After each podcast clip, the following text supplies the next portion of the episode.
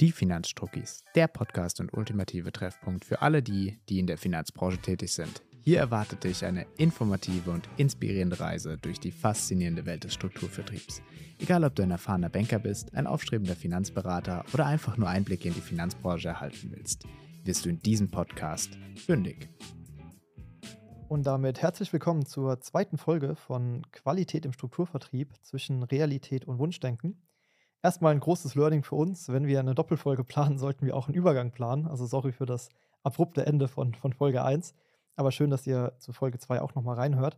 In der heutigen Folge sprechen wir über Beratungs- und Servicequalität in den Finanzstrukturvertrieben. Insbesondere das Letztere, also die Servicequalität, lässt ja oft zu wünschen übrig, ist eher mangelhaft und das leider auch aus nachvollziehbaren Gründen. Viel Spaß bei der zweiten Folge. Wenn wir jetzt zum Thema ähm, Beratung kommen, Qualität in der Beratung in Strukturvertrieben, was würdest du da sagen, Peter? Sind, sage ich mal, die, die Vor- und Nachteile der Qualität? Ich glaube, es hängt stark vom Strukturvertrieb, den du dir anschaust, ab. Weil natürlich gerade jetzt im Finanzdienstleistung wird ja immer vorgeworfen, alles abschlussgetrieben und man guckt nicht ähm, nach Beständen etc., weil die werden teilweise nicht vergütet. Dementsprechend ist dann auch die Beratungsqualität da echt scheiße, äh, um das mal so salopp auszudrücken. Äh, das heißt, da müsst ihr wirklich gucken, okay, was wird denn aktiv gefördert? Weil mhm. logischerweise, wenn ich nur auf Leben und, und ähm, dergleichen wirklich Provisionen auszahle, dann lebe ich immer von Abschluss zu Abschluss.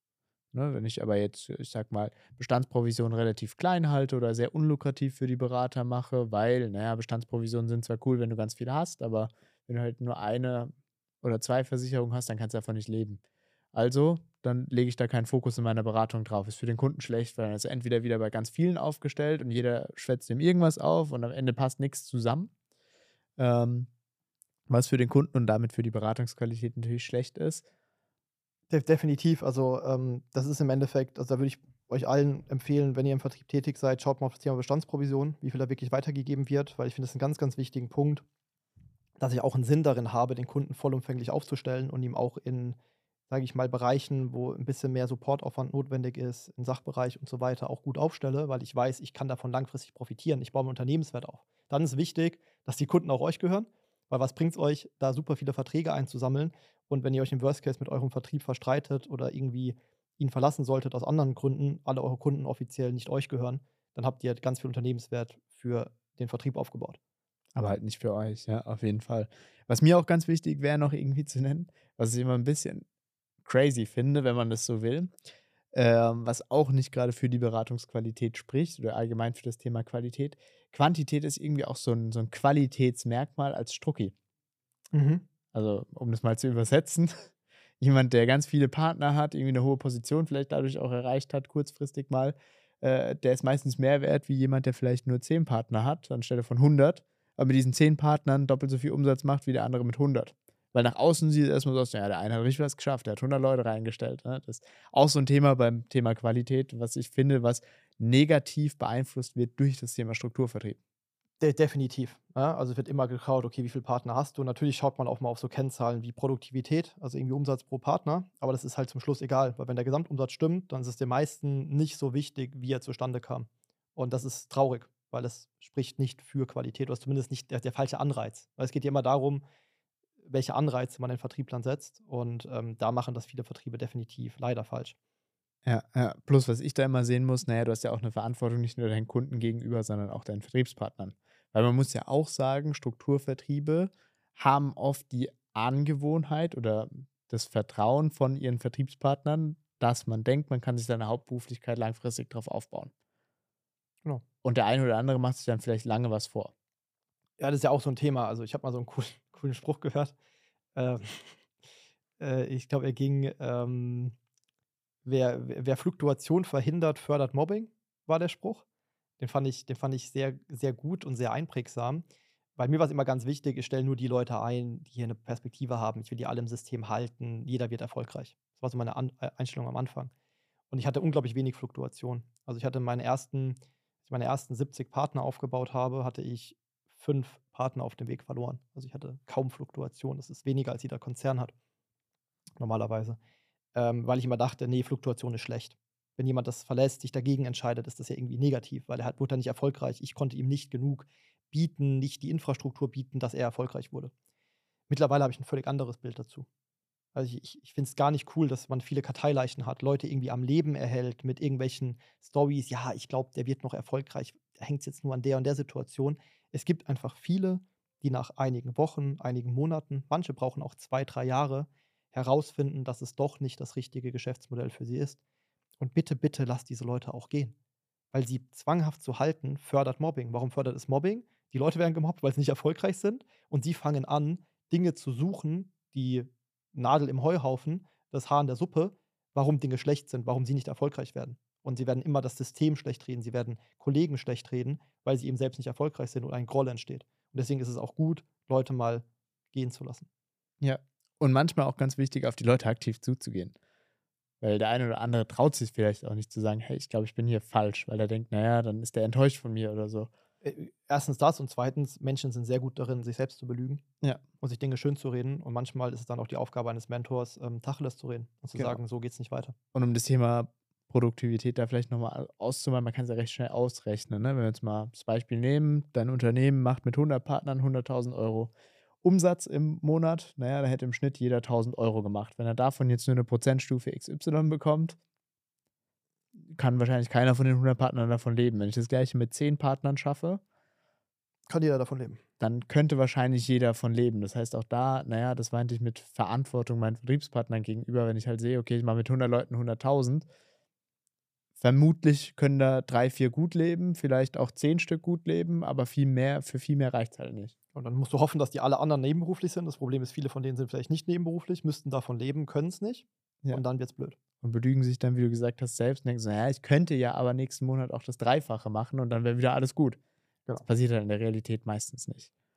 Deswegen, Fluktuation ist gut. Ja. Und dann leidet vielleicht auch wieder, weil wir dann das Thema haben, was wir letzte Folge angesprochen haben oder vorletzte, ich weiß gar nicht, ähm, Verkaufsdruck ja. wo ja auch wieder so ein Thema Qualität mit reinkommt. Wenn ich irgendwann mal Druck habe, weil ich kein Geld mehr habe. Ja. Wenn, also das ist das Thema Bestandsprovision. Wenn ich keine Bestandsprovision bekomme, nicht irgendwie laufende Einnahme habe, wird immer ein Verkaufsdruck da sein. Es gibt Vertriebe, die wollen das, aber ich finde den Verkaufsdruck tendenziell nicht gut. Ein bisschen Druck ist wichtig, damit Leute auch was tun. Ne? Also wenn sie jetzt einfach nur ein Fixum bekommen würden und nichts tun, dann sind sie keine Selbstständigen. Aber eben kein negativer Verkaufsdruck, weil dann werden zu hohe Sparraten platziert, falsche Produkte, man überkauft den Kunden. Und das ist dann sehr, sehr kontraproduktiv. Ja. Okay, dann ein wichtiger Punkt noch, den wir, glaube ich, jetzt noch, noch, noch nicht besprochen haben und der meines Erachtens einer der Punkte ist, der leider in vielen Vertrieben ganz, ganz, ganz schlecht läuft und qualitativ nicht gut ist. Das ist das Thema Service. Hattest du ja auch gesagt in den Teilqualitäten. Was würdest du sagen, wo, wo liegt das Problem im Thema Service in Vertrieben? Ich glaube, ganz häufig ist wieder das Thema, so plötzlich klingt, Bestandsprovision. Ja. Wann gewinnen die meisten jungen Berater ihre Kunden? Irgendwie so kurz vor, kurz nach dem Studium oder nach der Ausbildung, in der Ausbildung, wie auch immer. Jedenfalls, da haben wir dann das Thema, irgendwie es wird eine Berufsunfähigkeitsversicherung abgeschlossen, vielleicht noch eine Rentenversicherung und der ganze Kram wie Haftpflicht etc. und diese ganzen Sachversicherungsbereiche, die auch wichtig sind, sind in dem Moment noch irrelevant. Mhm. Ähm, jetzt hat man dann vielleicht das Thema Service, naja, kurz im Kopf, das bringt mir eh keinen Umsatz oder so, keine Ahnung, was soll ich mit dem jetzt sprechen, der ist doch eh noch im Studium, ich kann nichts Neues platzieren. Ist aber natürlich wichtig, um beim Kunden in Erinnerung zu bleiben, weil daraus können Empfehlungen entstehen. Der Kunde nimmt dich auch ganz anders wahr in deiner Qualität als Berater, wenn du dem Aktivservice anbietest, weil dann tust du dein Versprechen. Also ich würde sagen, die meisten sagen, sie melden sich mindestens einmal im Jahr, melden sich dann nie, aber dann tust du aktiv deinem Versprechen vom Anfang ähm, erfüllen und damit kriegst du automatisch vielleicht die eine oder andere Empfehlung rein, die du anders nicht bekommen hättest.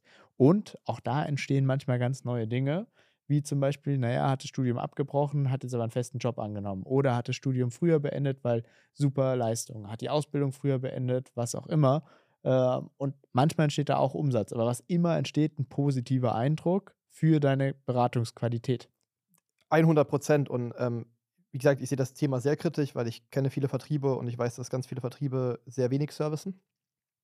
Das liegt an den Punkten, die du genannt hast, auf jeden Fall. Ähm, dann liegt es natürlich daran, dass oftmals auch eine Fluktuation da ist. Berater geht raus, man kümmert sich gar nicht um die Kunden, die der Berater hatte.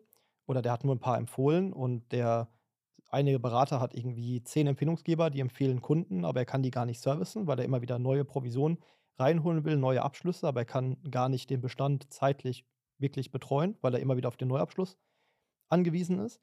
Ähm, ein großer Punkt da ähm, beim, beim, beim Thema Service ist aber auch dieses Thema Strukturvertrieb an sich und ähm, der, die Laufbahn, ich baue mir ein Team auf.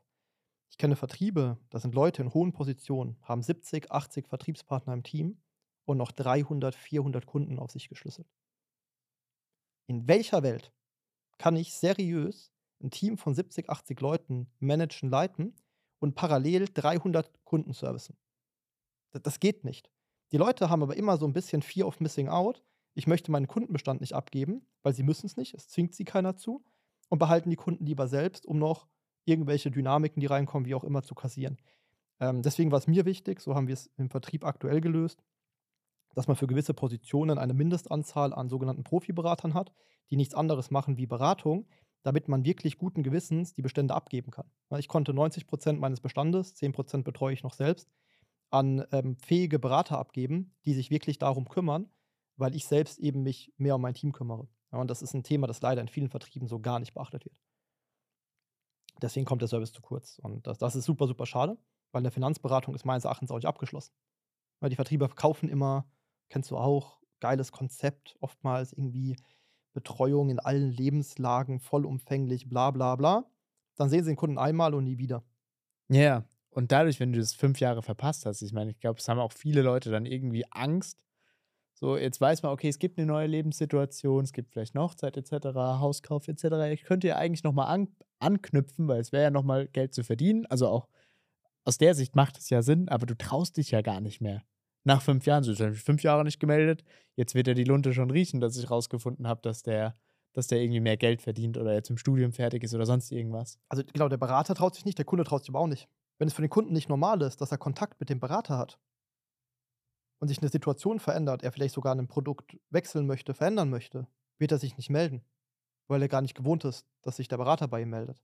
Und da lassen die Vertriebe so immens viel Potenzial liegen, auch an Erhöhungen, an man kann den Kunden nochmal neu aufstellen, weil neuer Job und so weiter, man kann ihn optimieren, man kann Empfehlungen ziehen, man kann ähm, Erhöhungen platzieren, der Kunde ist, fühlt sich besser betreut, er ist ein treuerer Kunde. Und das also, ist ja auch wichtig, wir haben es ja, sorry fürs Unterbrechen, wir haben es ja auch eingangs kurz erwähnt, ja, ne? Also ein Bestandskunde bei einer Gesellschaft ist meistens schlechter gestellt wie ein neuer Kunde. Das heißt, es macht Sinn, einmal im Jahr über die Verträge drüber zu schauen.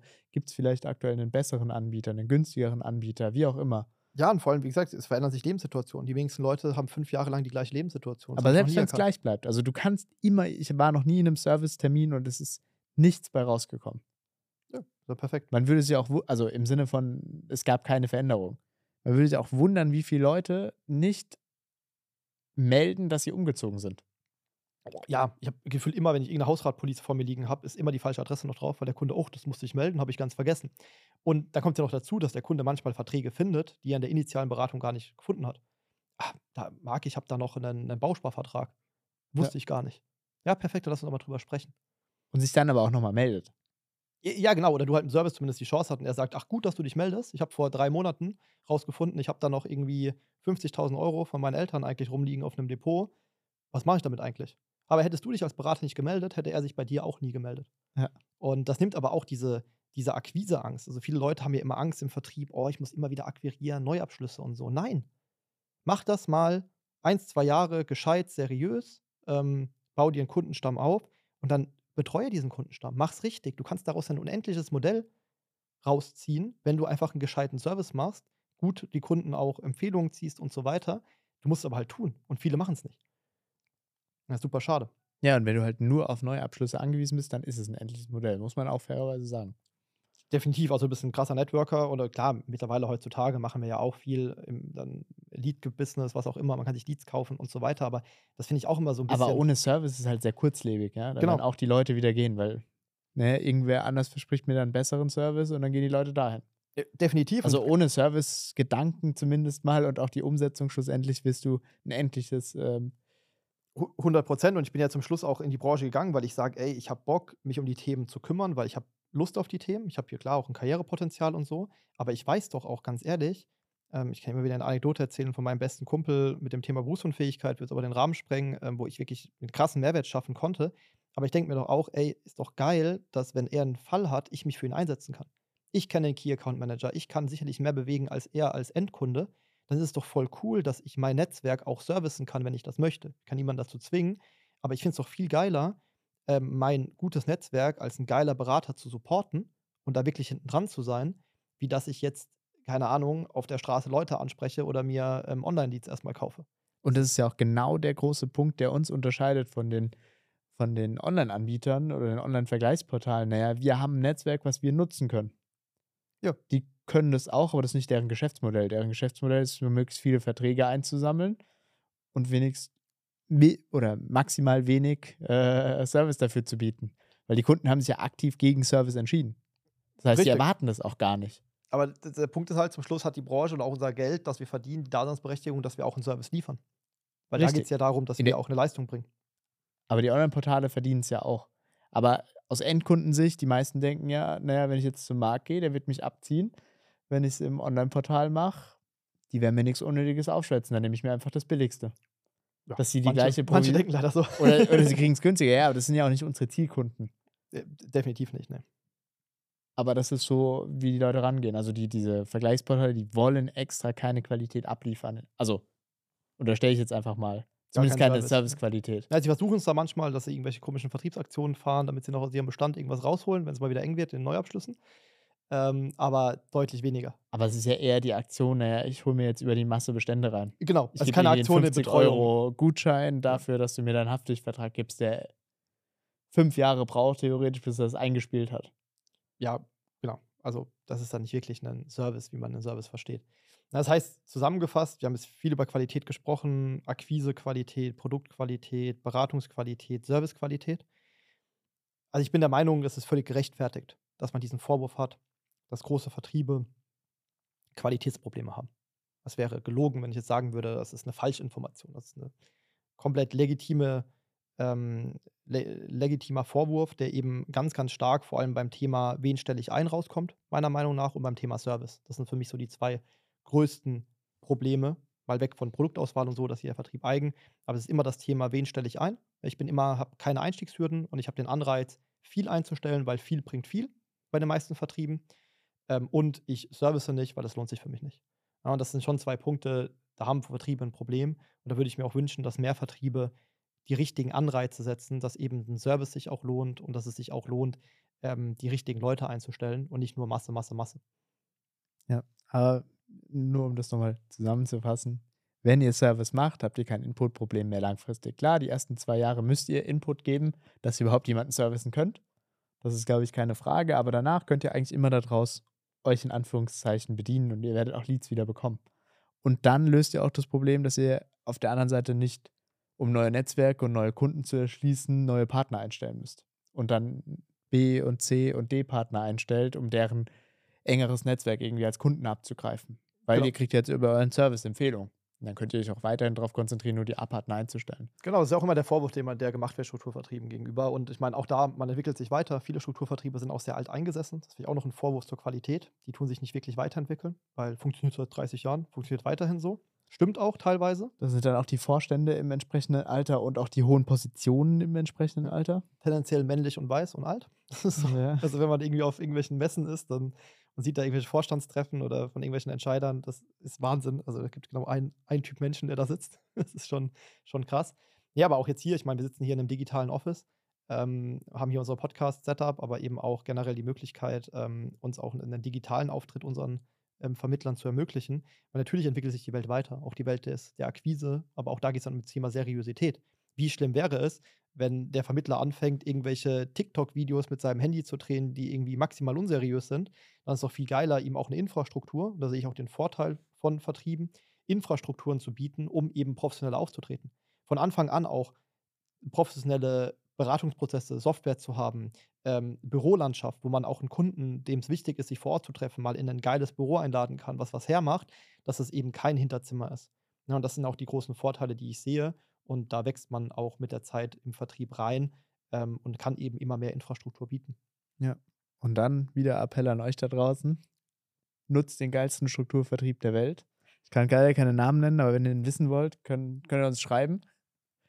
Weil da hier, ist vieles, hier ist vieles möglich. Also das Thema Strukturlandschaft, naja, das ist auch nur dadurch möglich, dass die Ausschüttungen entsprechend sind, weil wir gesagt haben, okay, wir wollen nicht alles wem anders überlassen, wir wollen es selbst in der Hand haben. Kommt euch schlussendlich auch wieder zugute, wenn ihr später mal sagt, okay, Strukturvertrieb ist es doch nicht, äh, weil dann habt ihr was aufgebaut, was ihr später noch für euch nutzen könnt. Wenn ihr es immer in die Hand von wem anders gebt, ja, dann seid ihr auch darauf angewiesen, Also wenn der Vertrieb halt immer machen. den größten Overhead hat und das Richtig. immer selbst Nehmen wir nur wieder das Thema äh, Incentives beispielsweise oder Incentive-Reisen. Naja, natürlich ist es cool, irgendwie eine AIDA auf einmal zu mieten und alle aus meinem Vertrieb sind dabei und Ja, der Punkt ist, es sind nicht alle dabei, weil die, die nicht dabei sind, haben es auch gezahlt mit ihrem Overhead. Das ist immer das, was vergessen Richtig. wird. Aber die Ja. feiern sich immer trotzdem, dass es geil ist. Aber ja, genau, weil, weil man hat es ja. Aber natürlich ist es geil, aber wenn du es mal gemacht hast, naja, ein zweites Mal brauchst du es auch nicht.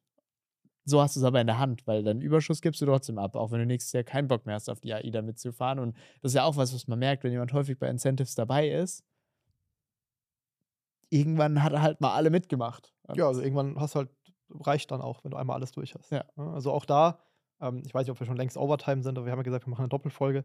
Ähm, zum Thema Qualität. Wir haben jetzt ganz viel über den Kunden gesprochen. Das ist auch das, was wahrgenommen wird. Wir haben nur ein bisschen über das Thema Vertriebspartner-Einstellung gesprochen. Aber was für mich auch immer so ein Thema ist, Anti-Qualität in Vertrieben, sind halt diese Vertriebsveranstaltungen teilweise. Also, ich hatte, glaube ich, in irgendeiner Folge schon mal über meinen cringesten Moment gesprochen, mit irgendwie Treue schwören und Gründerstab anfassen und was auch immer. Da- Das, das trägt jetzt auch nicht unbedingt zur Seriosität und Qualität bei, zumindest die Wahrnehmung der Qualität, wenn man es mal, mal so formuliert. Wenn da irgendwelche dicken Schiffe gemietet wird und irgendwie der große, der große Vertrieb gemacht wird und Chakalaka, Party, what else. Ähm, das sind, sind so die Dinge, ähm, die halt wirklich äh, fragwürdig sind. Gut, damit glaube ich, haben wir relativ lange gesprochen. Äh, das ist mindestens mal eine Doppelfolge. ja. Ähm, war auch ein spannendes äh, Thema. Ich äh, freue mich auf nächste Woche äh, oder übernächste Woche dann. Ähm, und dann hören wir uns. Perfekt, bis dahin. Dann